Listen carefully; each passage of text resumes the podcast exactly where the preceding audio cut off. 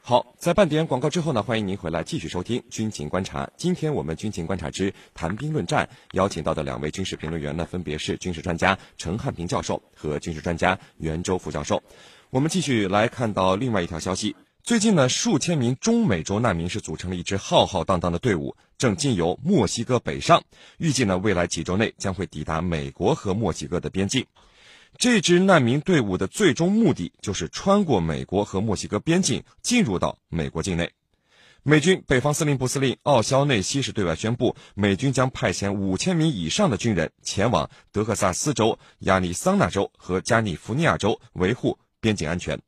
那么，这是几十年来美国和墨西哥边境最大规模的军队部署。而除了美军以外，一些美国民众自发组织的民兵团体也开始向边境集结，阻止向美国境内涌入的中美洲难民队伍。那么，当中美洲难民队伍开始冲击美国边境入口的时候，美军会向他们开火吗？美国的民兵团体又是否会向他们开火呢？会不会出现大规模的人道主义伤亡事件？我们一起来关注到这里的情况。袁教授。呃，这几千名中美洲难民组成的队伍啊，他们都是从哪里来的？真的是难民吗？为什么会集结成这么庞大的队伍向美国前进呢？给我们先介绍一下。嗯，好的。您所提到的这支正由墨西哥向美国进发的中美洲难民队伍啊，呃，是近期世界关注的大篷车移民队伍。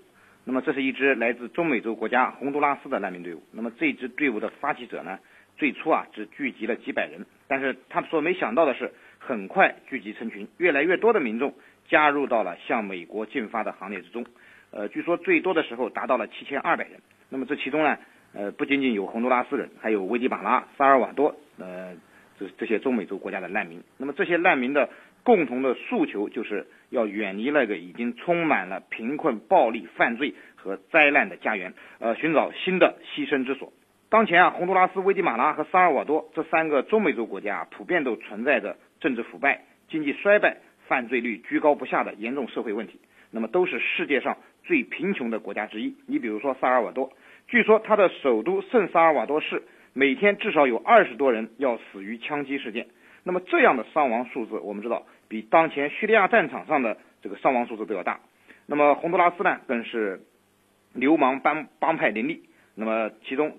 呃，最著名的犯罪组织像马拉萨尔瓦特鲁恰，哎，就在洪都拉斯。那么，逃离暴力和饥饿是他们不远万里逃离家园的根本原因。那么，用这些难民的话来说呢，他们到美国只是想找份工作，过上自己向往的平静的生活。那么，中美洲的难民偷渡啊，进入美国，呃，也并非今天才有。那么，这么多的难民背井离乡，不惜冒着生命危险偷渡越境进入美国。那么，其实呢？美国也难辞其咎。呃，众所周知，中美洲长期被美国视为它的后院，那么资源被美国压榨，政治被美国操控，那么，呃，中美洲国家的贫穷落后、犯罪率滋生，那么实际上政局动荡、经济衰退，美国有不可逃脱的责任。那么今天为这些可怜的难民去买单，其实呢，呃，也应该算是美国的一种责任吧？啊，是您。程教授，那么这起事件让这个美国总统特朗普啊异常生气。他派出了美军带着武器直接到边境去，想要阻挡这么一支可能进入美国的难民队伍。而他的做法呢，我们看到在美国国内的民众中间都引起了分裂。有的美国人认为，美国你整天喊着民主人道的，就应该接收这些难民；还有的人呢，则是极力反对难民的进入。激进点的，就像这个美国的民兵团体，都自发带着武器到边境去了。那么，对于这样一起事件，您是怎么看的呢？好的，这几天啊，美国华尔街有一篇文章，就是面对汹涌而来的难民，特朗普是乐坏了还是吓坏了？这样一篇评论文章。那么其实，特朗普不是被吓坏了，而是乐坏了。为什么叫乐坏了呢？其实这里头就是政治上的因素。在这一次中期选举之前，特朗普可以说他是大打移民啊非法移民问题这一张牌。那么一就是要展示自己呢说到做到的这种硬汉的硬形象，第二呢就是也要以这个事件来转移沙特记者被杀案以及股市的血色十月的这个焦点，更重要的是呢，要制造议题去打击民主党，利用移民问题激起美国白人选民们的一种不安全感，刺激选民们出来投票。因为特朗普他知道，呃，在移民问题上，很多人和他持有一致的意见，就是有一种恐惧感，觉得呢，大量的非法移民涌入美国以后会抢夺他们的工作机会，会稀释他们的福利待遇。所以呢，这些人跟特朗普的想法是一样的，但是呢，他们又不可能每个人都出来投票。而特朗普利用这样的办法，就是要刺激那些支持者们赶快出来投票，因为离中期选举呢已经越来越近了。这个月初呢，特朗普的团队就研究过，在一些摇摆州啊，对边境的管控、打击非法移民等等问题。很能引起这些摇摆州的选民们的共鸣，特别是皮尤中心，就是一个民调中心啊，在十月份发布的民调显示，百分之七十五的共和党的选民都认为非法移民对美国至关重要，很有可能冲击美国的社会。那么，只有百分之十九的民主党选民持同样的观点，也就是说，共和党选民们对移民问题是。非常看重的，而这个问题恰恰又是特朗普能够主宰的，所以他们的看法和特朗普是一致的。而特朗普呢，非常担心他们不出来投票，所以这样的做法，啊，来吸引他们、刺激他们出来投票，和我想法一样，那就利用手上的选票来阻止移民。那么这两天，特朗普还提出来要取消这个出生落户的政策。那么。所谓出出生落户呢，就是一出生就拥有美国的国籍。那么这个出生落户的做法呢，它是要通过美国宪法修正案第十四第十四条修正案才能这个去推翻它，不是说轻易的我以行政令的做法来推翻它。所以这个呢，呃，特朗普的想法呀，可能是非常天真。但是这个天真啊，其实也恰恰要折射出了特朗普要利用这张牌来大打这张牌，来吸引美国中期。选举当中的选民，尤其是共和党的支持者，去支持他，继而呢，使美国这个共和党在中期选举当中继续在国会两院里里头占据多数。我觉得这是他要利用这张牌。所以呢，华尔街的评论，特朗普到底是乐坏了还是吓坏了？我想啊，肯定是乐坏了，因为这个天赐良机呀。主持人。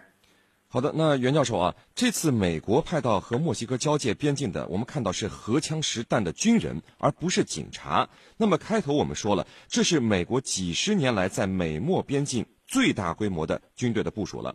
我们来做一个假设：如果难民队伍冲击边境，想要进入美国，美军会不会开火呢？嗯，好的。目前啊，这支由五千多老弱妇孺组成的庞大的难民队伍，呃，还没有到达美墨边界，但是呢。呃，世界上装备最精良的美国大兵们都已经在边界地区荷枪实弹的严阵以待了。呃，面对手无寸铁的数以千计的难民，美国大兵到底会不会开枪射击，现在也成为了全世界关注的焦点。呃，我个人觉得啊，特朗普应该不至于让美国大兵真正的开枪射击，这种可能性非常小。那么最多呢，也就是鸣枪示警、吓唬吓人而已。因为如果真的开枪的话，那么他的政治影响太大。要知道。呃，枪杀平民这样的罪名，特朗普也是承受不起的。那么目前，特朗普部署军队来对付难民这一举措啊，实际上在美国国内也是遭受了不少批评。刚才陈教授也讲了，呃，特朗普面对即将到来的中期选举，他最关注的还是选票。如果让士兵开枪，肯定会他让他呃丧失不少选票。那么这是特朗普不得不考虑的问题。而且啊，在国际上他也没法交代。呃，一旦开枪，就会使美国长期榜示的。所谓民主、自由、人权的这种普世价值，它的虚伪性暴露无遗，那么无疑是对美国的一种嘲讽。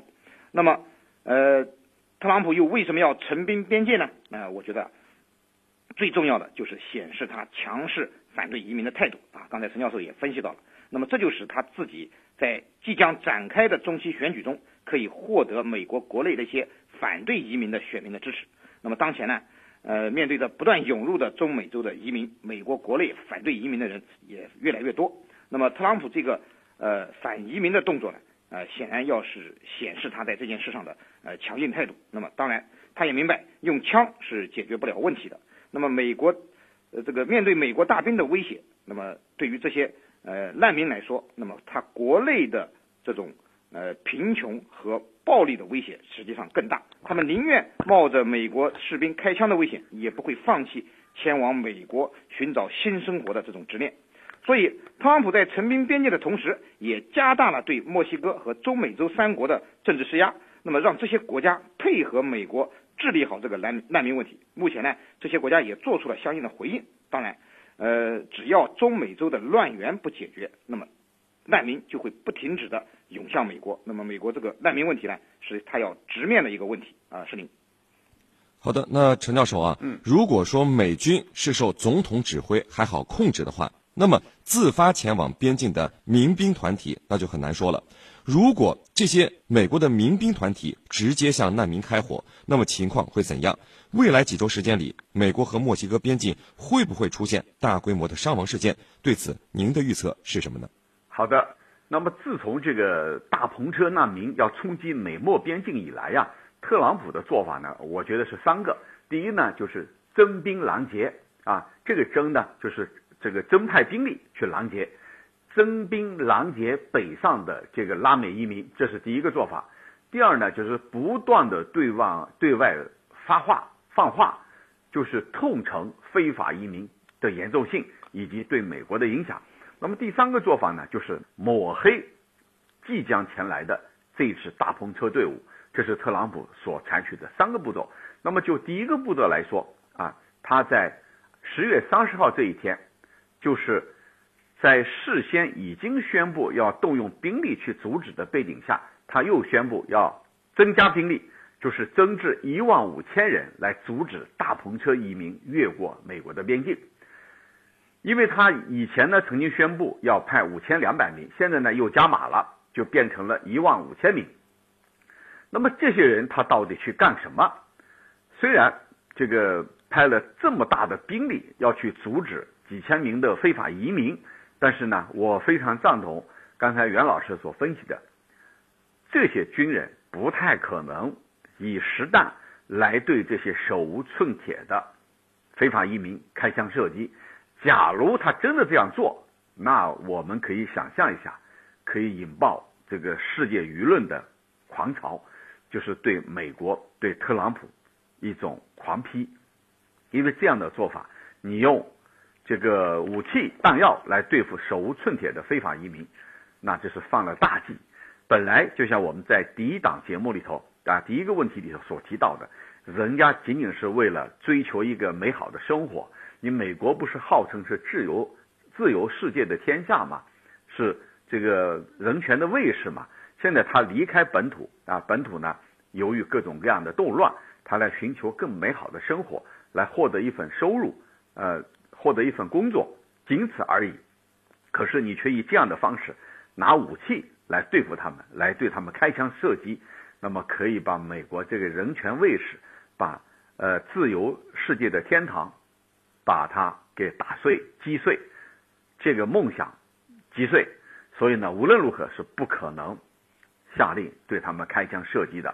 至于你所提到的那些自发的武装组织，那些散兵游勇。那些民兵组织，他们跑到边境上去，也要起到这样的作用，那就难说了，因为他们是不受控制的。刚才讲到了军队，他有统一的命令，不允许开枪，就是不允许开枪。但是这些私人武装或者说散兵游勇，那他没有组织的，也是没有纪律的。也许他认为在激化矛盾的过程当中可能会开枪，那么我觉得这样的情况是不能被排除的。那么此前呢，就曾经爆发过冲突。就导致了一个人受伤，像这样类似这样的情况，在未来，我个人预测，如果管控不力，如果任由他们跑到一线去，而不是在军队的后面，那么很有可能爆发流血冲突。因为非法移民被激怒的背景下，很有可能不顾一切啊，反正我已经跑到这儿了啊，为了最后的目的，实现最后的理想，我豁出去了，都有可能。所以在这样的背景下。这些散兵游勇，这些私人武装，他们自发的来的现场，来的前线，来的一线，不实施有效的管控，那的确会爆发流血冲突。这种是谁都无法控制的，也是谁都无法预知的，必须呢很得力的去管控好，否则真的是这个血流成河都有可能。因为难民们是成批的、大批的，像大风这样涌上来。如果你拿着武器，而美国的武器又是合法的，拿着武器对他们狂射射击的话，那真的是无法想象。所以特朗普所惹的麻烦啊，看来是越来越大。最终能不能给他加分，能不能在中期选举当中体现出来？我觉得老百姓手里的选票最后要说了算。但是最重要的是这几天、未来几天的。是不是会酿成无法收拾的场面，非常重要。主持人，好的，非常感谢我们的两位军事评论员为我们带来的精彩解读，谢谢两位。不客气，主持人，大家再见。纵论天下军情，解析兵道玄机，军情观察。好的，接下来呢，进入到网友谈兵环节，看看我们的军迷朋友们在网上都给我们的评论员们提出了哪些问题。大家呢，依旧可以在各大手机应用市场下载大蓝鲸 APP，在大蓝鲸社区是您的朋友圈里来提出您的问题。陈教授，有军迷朋友就问啊，说美国整天高喊着人道主义，真遇到实际问题，竟然是这副嘴脸。您觉得未来像这样的中美洲难民不断涌向美国的情况，还会不会持续发生呢？嗯。其实这个问题是一直在发生，不是说未来会不会发生。为什么特朗普说我要修一堵墙？这一堵墙呢，就是美墨边境的墙。他修这堵墙的出发点就是要阻止非法移民涌入美国。多少年以来，很多来自于中美和拉美地区的人觉得美国是天堂，我要去那里进入天堂，那么都要通过各种各样的途径越境进入美国。那么加上美国呢，还有一个出生即落户的政策就是孩子一出出生下来，哪怕我父母不是美国人，但我的孩子从此以后就是美国人，可以享受美国所有的福利待遇。所以呢，怀着这样的一种呃美好的梦想，前赴后继的进入企图进入美国境内。那么像这种大篷车式的大规模的，我觉得还是不多次不多见的。那么未来就看这一次特朗普怎么去处理这个问题。如果处理得当、处理得好，那么什么叫好？就是说，对特朗普来说，他有效的遏制了这些非法移民。那么，也许让其他非法移民看到，哎呦，不行，没有空子可钻。但是如果这一次还是有大量的非法移民进入了美国，那么可能会刺激后面的人前赴后继，一批又一批进入，企图进入美国。主持人。好的，我们看到另外一位军迷朋友问说，为什么墨西哥在不断的阻止这个难民队伍向美国前进呢？那么这里头一个原因呢，就是美墨之间它有默契，它有条约啊，它有契约的，就是你呢必须有责任啊帮我阻止非法移民进入美国境内。呃，如果说我抓住他们了，那么我可能要遣返，那么你第一站就是你墨西哥，所以墨西哥对墨西哥来说，他也不愿意大量的难民或者说大量的。这个非法移民经过他的国土进入美国，因为毕竟对他也带来了治安等各个方面的隐患，同时呢也给他带来了负担。那么对墨西哥来说呀，他必须要履行这个协协议啊，按照美国跟他签的协议来进行，阻止这些非法移民一点点进入这个美国。所以呢，这个里头他们之间有契约的，然后呢，美国要有这个好处给墨西哥。所以他们之间一直有这样的契约。主持人，呃，陈教授，有居民朋友问说，为什么只有美国在疯狂的退群，其他国家都没有这些事儿呢？嗯，那么我们可以看到啊，为什么美国的退群，其他国家没有呃步他的后尘呢？这里头我们就看出来，其他的国家还是理性的。美国特朗普政府后面的确有很多非理性的政客。这些非理性的政客呢，实际上绑架了特朗普，让特朗普做出一个又一个的非常规之举。那么，虽然你像英国，他赞成特朗普政府退出中导条约，但是呢，英国他并没有像美国一样不断的退出，像这个呃巴黎气候协定啊，像这个伊核问题协议啊，反过来还是劝特朗普政府不要退出伊核问题协议。所以我们看到了，还是因为美国特朗普政府当今在冷战的话语体系下。认为美国吃了亏，这些在群内的活动非常不利于美国的第一和美国优先的这种做法。所以我们看到了美国不断的在退群，疯狂的在退群，而其他国家并没有步其后尘。主持人。好的，那陈教授啊，我们看到另外一位军迷朋友问说，美国这个霸道的国家怎么会一直受到这些条约的约束呢？这是怎么做到的？嗯，这主要呢还是因为呃，美国觉得这些条约啊对美国多少还有好处，还是有好处的。你比如说，在布什总统时期呢，担任国家安全委员会国防政策和军控事务的一个官员叫米勒，他就说过。他说：“美国呢，可在 NS，就是呃，就是削减战略武器条约，在这个框架之下呀，美国每年可以对俄罗斯的武器进行十八次的现场核查，这让美国军方啊获得很有价值的信息来源。所以你看，美国它还是从中得到好处的。所以呢，基本上保持了一个啊，就是保持的一个不变的做法，就是来主动的接受。”这个条约的约束，因为他从中还是得到好处的。那么特朗普政府上台以后，就觉得这些好处远远不够啊，不是我想要的好处，我要得到更大的实惠，所以他要疯狂的退群。那么至于换了一个总统，美国会不会重新回到群里头来呢？我觉得这种可能性是很大的，因为特朗普呢，他不同于美国历史上任何一个总统，他是个商人，没有任何建制派的经验。被他身旁的那些人所绑架。如果换一个理性的总统，那么很多可能会重新回到群内来。我觉得这是一个大概率的事情。主持人，好的，非常感谢我们的军事评论员陈汉平教授为我们带来的精彩解读。谢谢陈教授。不客气，主持人，大家再见。深入军情一线，直击世界风云，军情观察。好的，因为时间的关系呢，今天的军情观察到这里就结束了。是您代表编辑赵晨，感谢您的收听，我们明天见。